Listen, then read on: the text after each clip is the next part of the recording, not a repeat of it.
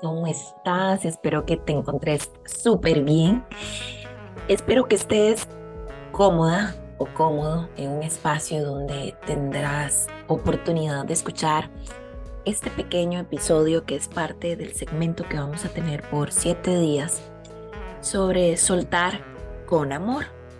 Y hoy es el episodio número uno de esta serie, miniserie que vamos a tener por los próximos siete días. Te comento un poco la dinámica. Cada día vamos a poder escuchar a la misma hora eh, el episodio de esta serie de siete días. Van a estar siendo publicados por la mañana.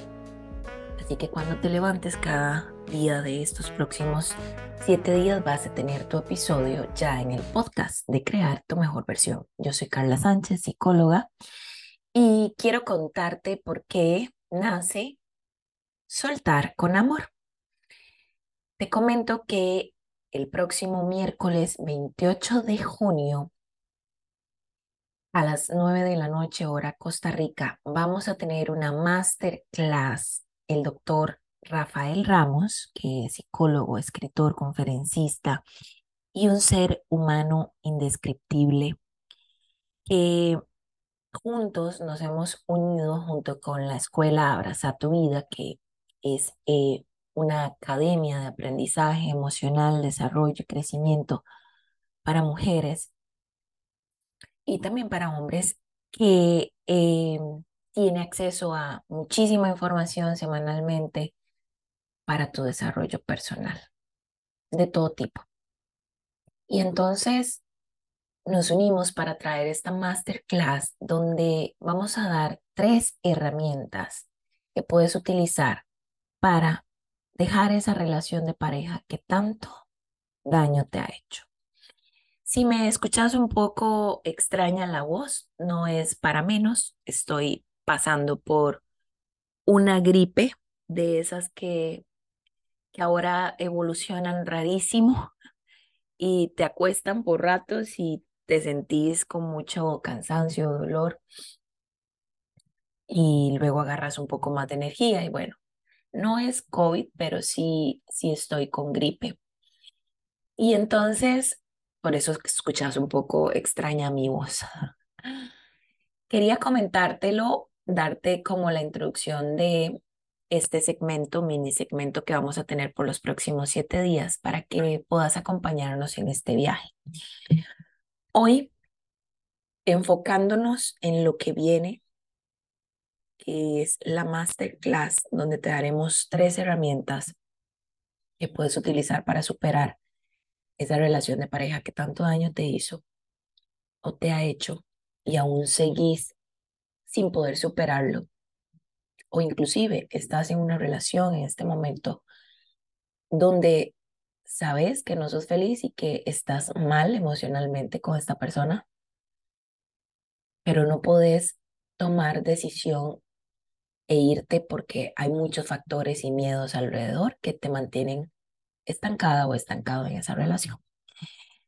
Entonces, por eso es que hoy vamos a empezar a hablarte de por qué sucede que a pesar de que sabes que esa persona no te hace bien, que a pesar de que sabes que no te sentís bien, que no sos feliz, que no brillas como antes, que no reís como antes, que ya te ves al espejo y no te reconoces y, y ya sentís que perdiste ese brillo de tus ojos, esa luz que, iluminaba y poco a poco te vas apagando y marchitando. Pero aún ahí, aún así seguís estando allí.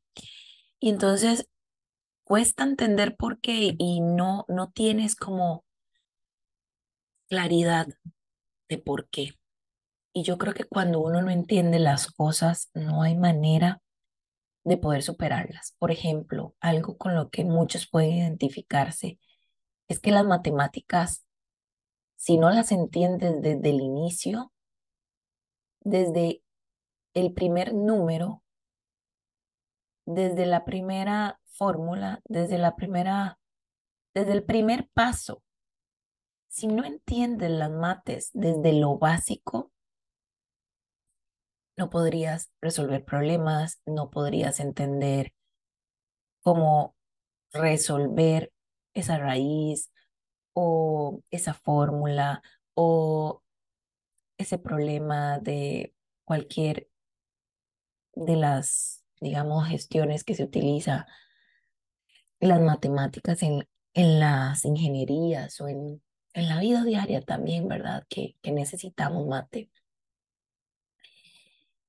Y puede ser muy frustrante, muy frustrante para las personas porque ven la matemática como el bicho malo, como ese monstruo donde ya van perdiendo, digamos, si hay mate, ya voy perdiendo, ya sé que me va a costar un mundo, me pongo súper nerviosa cuando va a llegar el examen, cuando tengo que ir a presentar o cuando tengo que hacer algo en mate, ya entro en pánico porque me traumaron las matemáticas, ¿verdad? Eso puede ser que te haya pasado.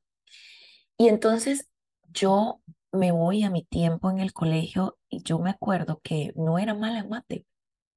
Es curioso, pero nunca me sentí que fuera mala en mate, pero yo no podía perderme una lección de mate, porque si yo me perdía una lección de mate, yo ya no entendía el resto. Y entonces ahí sí, ya como que ya, ya lo daba por perdido el resto, porque ya entonces no, no me sentía cómoda, por todo lo contrario, me sentía perdidísima y eso me frustraba muchísimo.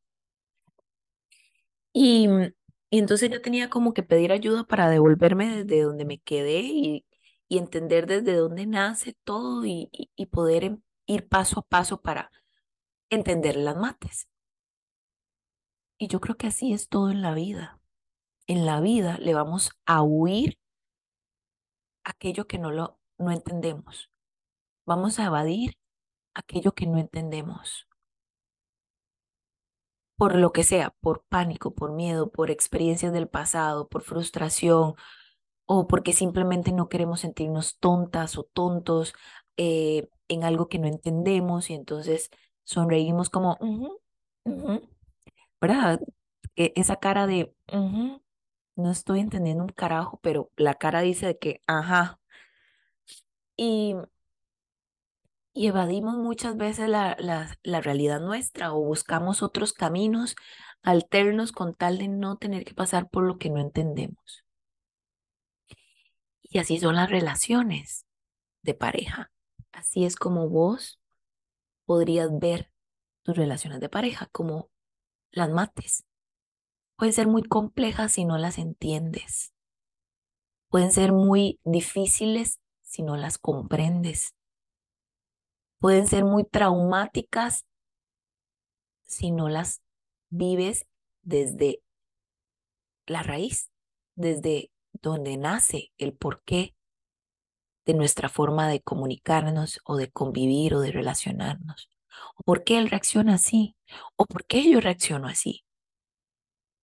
Entonces, por eso hoy, eh, Soltar con Amor, episodio número uno, viene a ser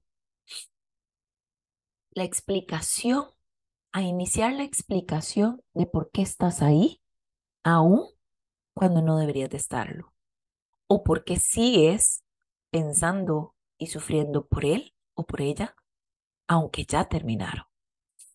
Y es que hay un tema con, con esto. Todo inicia por la autoestima. Si tenés una autoestima deficiente, pobre, triste, pues creces pensando que no mereces algo mejor o que no puedes encontrar una relación que de verdad sea buena, sana. Puedes llegar a sentirte atrapada en esa relación y tener que enfrentar la soledad te genera un vacío en el estómago lleno de incertidumbre y de terror porque no sé qué voy a hacer, no sé cómo voy a hacerlo. Pero bueno, me podrías estar preguntando, ajá, Carla, ok, yo más o menos he podido intuir que se trata de que no tengo una buena autoestima, pero ¿por qué? Bueno, el por qué de, de esto, la respuesta está en tu crianza. Ha sido una crianza dolorosa en la mayoría de los casos donde se vivió siendo una niña o un niño ignorada, criticada por tus padres, por tus figuras más importantes en tu vida, juzgada por todo lo que hacías o por lo que no hacías y te sentías como en la mira, ¿verdad? Si hacías algo, estaba mal hecho. Si no lo hacías, también estaba mal hecho. Si hacías algo lindo desde tus ojos de inocencia y de niña, era ignorado. Incluso te lo criticaban diciendo, pudiste haber pintado mejor ese dibujo. O pudiste haberlo hecho mejor. Esa nota, a pesar de que es un 97, pudiste haberte sacado el 100. Y además, puede ser que vinieran castigos físicos, sobre todo en nuestro tiempo, que muchas veces los castigos eran físicos. Entonces, un castigo físico porque te sacaste un 97 y no el 100. Y entonces empiezas a crecer pensando que no sos merecedora de las cosas buenas, que no sos aceptada por quien sos, porque hay un problema en vos, porque no sos suficiente y porque por alguna razón todo eso te hizo sentir que no valías como mujer. Y por ejemplo, empiezas a sentirte un poco confundida entre lo que sientes y lo que ves desde muy pequeña. Entonces no tienes certeza de las cosas. Te voy a explicar. Resulta que, digamos que Anita es una niña de seis años. Y Anita ve que su mamá y que su papá están discutiendo. Esa discusión acalorada, donde se señalan, donde se gritan, donde se ofenden, donde tiran cosas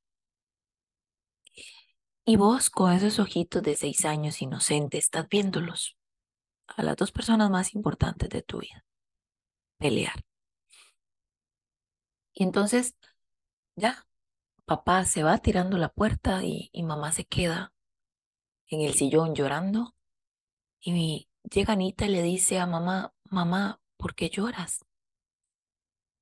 Y entonces la mamá, en su frustración, en su dolor y, en su propio momento difícil se vuelve y le dice a Anita, no estoy llorando.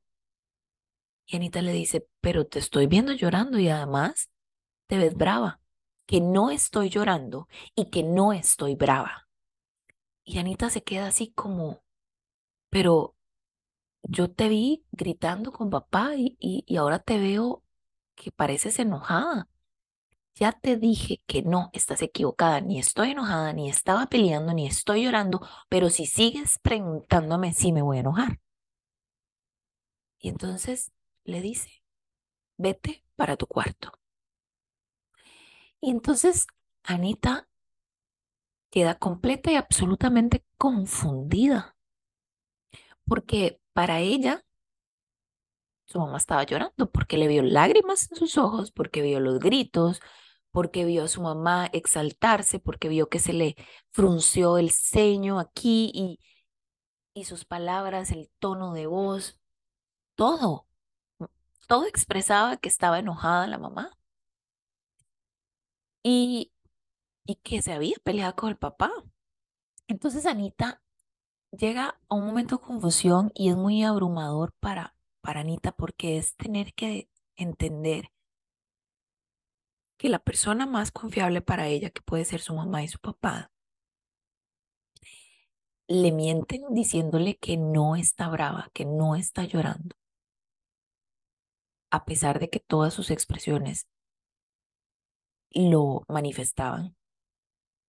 Empieza a decir, y aquí es donde entra la confusión, o mi mamá me miente, o llorar, gritar, no es estar enojado.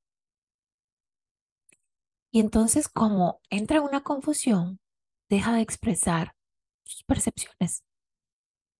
Vuelve otro día los papás de Anita a discutir fuertemente, a gritarse, a pelearse.